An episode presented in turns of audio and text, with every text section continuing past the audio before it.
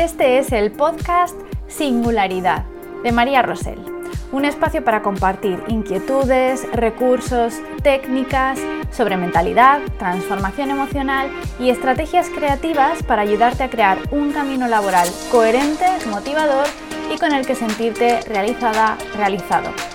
Allá vamos. Esto ha sido mm, pura suerte. En cualquier momento van a darse cuenta de que soy un fraude, de que hay personas más y mejor preparadas que yo y que sin duda lo merecen más. ¿Te suena esto? Es un ejemplo de diálogo interno cuando una persona sufre el síndrome del impostor. Es posible que nunca hayas llegado a decir que, que, te sientes como un impostor o como una impostora.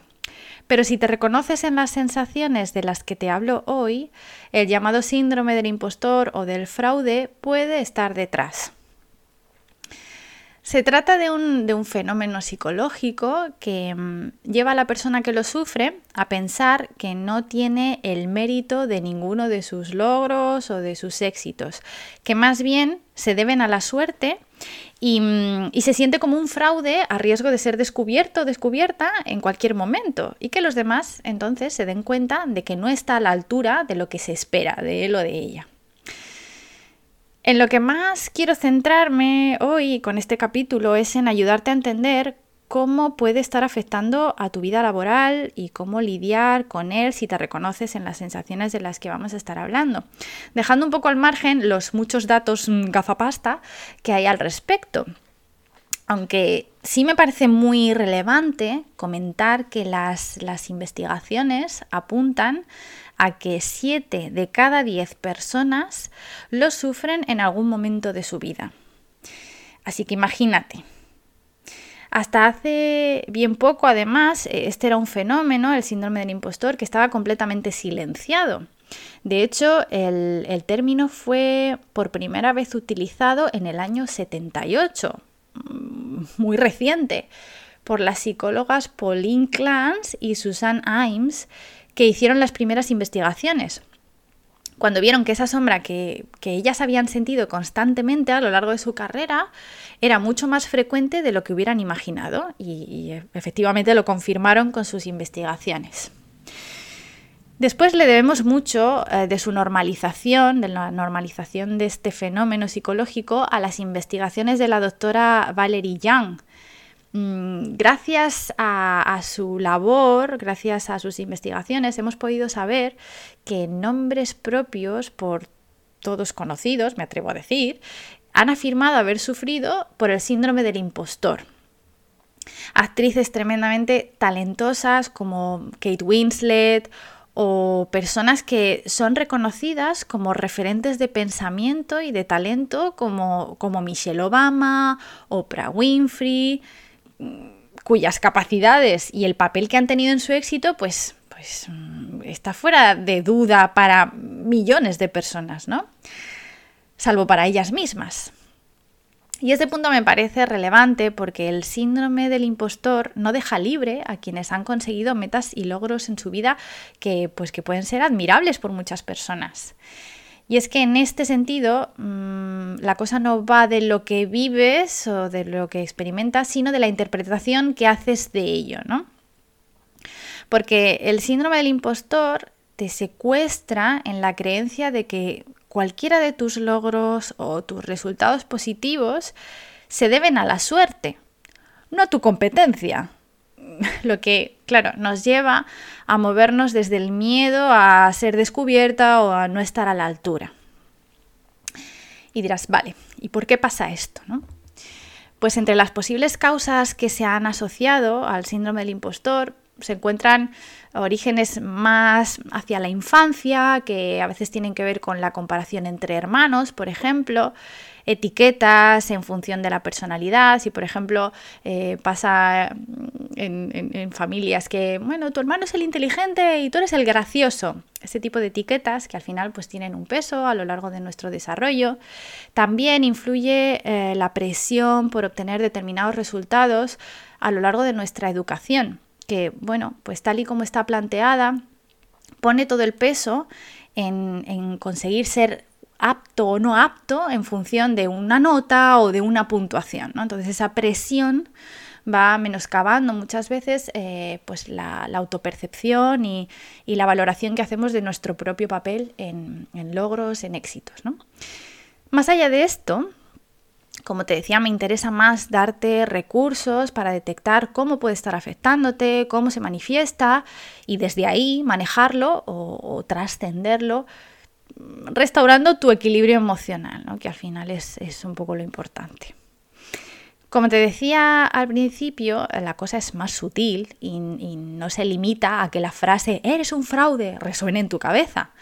De hecho, mm, para mí, que este ha sido uno de mis mayores talones de Aquiles, algo que he tenido que trabajarme a conciencia, nunca ha resonado una frase así tan contundente en mi mente. Pero sí hay una serie de comportamientos o de patrones que se relacionan con el síndrome del impostor y que cada persona, pues en función de sus tendencias, pues puede experimentar o no. Y eso es lo que te quiero contar ahora, ¿no? esos patrones, esos comportamientos que se asocian con el síndrome del impostor para que veas en cuáles te reconoces, en cuáles te identificas y desde ahí pues tomar acción. Una de las posibles tendencias es hacia el perfeccionismo, a fijarte metas eh, tan altas que, claro, el resultado no puede ser nunca satisfactorio. Y terminas pensando inevitablemente que podrías haberlo hecho mejor, claro. También puede que se manifieste en ti en forma de excesiva autoexigencia y que te presiones por trabajar hasta la extenuación, por ejemplo, por encima de tus límites, buscando a ver si así llegas a dar la talla. Algo que Claro, raramente llegas a sentir cuando el síndrome del impostor está de por medio. Puede también que en tu caso te reconozcas más en lo que yo llamo mm, sospechar si la cosa fluye. Que nos pasa mucho cuando vemos que algo se nos hace más o menos fácil, que estamos haciendo algo con agilidad y a la primera, pues eso nos agobia y nos hace dudar y nos juzgamos porque sea fácil, ¿no? Es como, uff, si no me cuesta, malo. Aquí hay que sospechar de, mi papel y de si realmente lo estaré, lo estaré haciendo en condiciones, ¿no? Quizás se manifieste en ti de, más hacia este tipo de patrones. Otra tendencia que también pasa mucho en esto del síndrome del impostor, y yo también me reconozco en ella, es la del, aspirante a experto, eterno aspirante a experto, que es ese, ¿cómo te atreves a dar tu opinión o tu visión sobre algo cuando hay personas mucho más expertas y mucho más valiosas? Y eso, yo esa frase la he escuchado en mi mente mm, cientos de veces. Y cuando eso pasa, claro, te lleva a darle mil vueltas, a, expresarte, a lo que vas a decir, a lo que vas a escribir, a que nunca te parezca suficiente la información que recabas antes de, de expresarte, antes de posicionarte, porque claro, al pensar que eres un fraude y que no estás a la altura, te ves en riesgo constante de decepcionar con lo que haces o con lo que dices. Ahí es nada. Sean cuales sean los patrones con los que más te identificas, al final mm, nuestro cerebro, que está entrenado para librarnos de las amenazas, para ayudarnos a sobrevivir, puede ver en muchas situaciones del día a día laboral una auténtica amenaza de la que es mejor mm, alejarse. Y eso eh, puede someternos o someterte a tal estrés que tiene como consecuencias pues por ejemplo, el, bloquearte y que nunca llegues a atreverte a pedir un ascenso porque, Dios mío, vas a tener que pasarte los días evitando el impacto de no estar a la altura y, uff, casi mejor mm, te quedas donde estás, ¿no? Ni ascenso ni nada porque eso te pone en una posición de continua exposición y de tener que estar em, tratando de esconder que eres un fraude, ¿no? También puede que lo, que lo veas en, en que te cuesta pedir ayuda de tus compañeros porque, en cierto modo, puede que lo veas como la confirmación de tu incompetencia, ¿no? o que el seguir eh, sosteniendo esa alerta, pues también nos lleva muchas veces a, aceptar trabajos por debajo de nuestras capacidades o de nuestro potencial, por entender que eso nos mantiene en una zona segura, ¿no? No estoy tan expuesto a, tener que demostrar constantemente o a tener que esconder que, que soy una impostora, ¿no? Lo importante em, aquí de esto que te cuento es entrenar hábitos de comportamiento y de pensamiento que en lugar de alimentar a la bestia, te ayuden a desarrollar una visión de ti misma o de ti mismo más coherente. A cambiar ese guion limitante que, se ha desarrollado y, revisar lo que te impones a ti mismo o a ti misma. Así que aquí van algunas recomendaciones si parte de lo que te estoy contando sobre el síndrome del impostor te resulta de lo más familiar. En primer lugar, es importante aprender a plantearse y situar metas u objetivos que sean asumibles, alcanzables y que te permitan medir tu avance hacia ellos. Em, situando las acciones que dependen de ti y que son necesarias para lograr lo que te propones, porque eso te va a ayudar a entrenar tu objetividad sobre el papel que por supuesto tienes en tus éxitos. Y en el caso de los fallos, a poner foco en lo que puedes hacer para corregir el rumbo, por supuestísimo. Pero claro, eh, la tendencia en el síndrome del impostor es más a ponerle, mm, a poner la, pega a los éxitos, ¿no? A, dudar del papel que uno ha tenido en sus propios eh, logros. Entonces, esta parte de mm, aprender a... Mm, a, situar o plantear objetivos para poder ponértelo fácil a la hora de evaluar tu recorrido hacia ellos. También es fundamental que conectes con, con qué necesitan y buscan de ti las personas a las que das servicio con tu trabajo o con lo que haces por ellas. Porque limitarte a tener en cuenta solo lo que tú crees que hace falta, lo que tú crees que es válido, es en cierto modo quitarle la voz a las personas a las que puedes generarles un bien con lo que tú sabes hacer.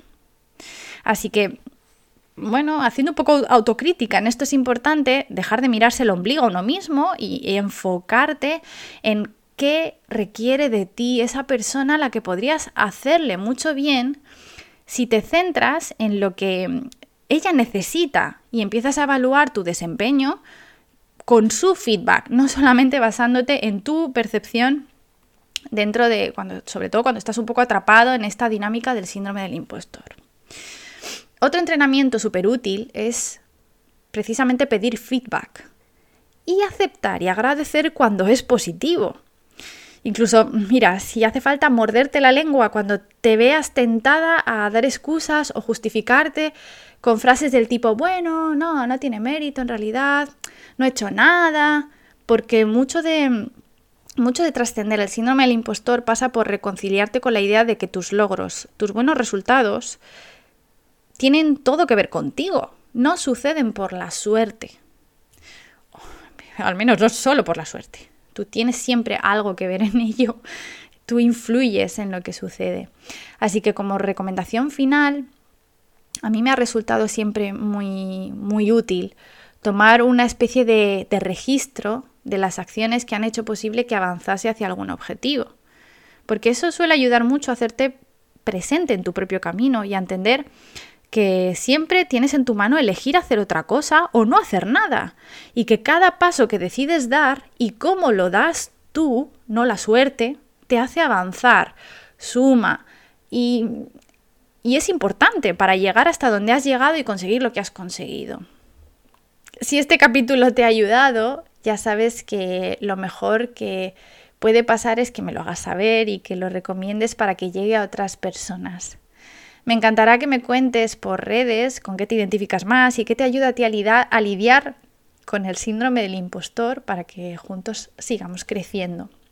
Además, este tipo de nudos internos es lo que vamos a trabajar especialmente en el training gratuito Encuentra tu rumbo profesional y surfea las olas del mercado laboral de la semana que viene, los días 9 y 10 de marzo. De hecho, veremos tres cambios de mentalidad necesarios para potenciar tu valor profesional y que te ayuden a, a reorientar esa percepción que tienes de ti mismo y de tu desempeño, de tu talento y cómo manejar también la incertidumbre para crear oportunidades laborales desde hoy. Si aún no te has apuntado, estás a tiempo y además ya hemos empezado a calentar motores y a motivarnos en, comunidad, así, en calorcito, a través de un grupo de Telegram con los participantes donde me encantará tenerte. Y dicho esto, nos vemos en el próximo capítulo.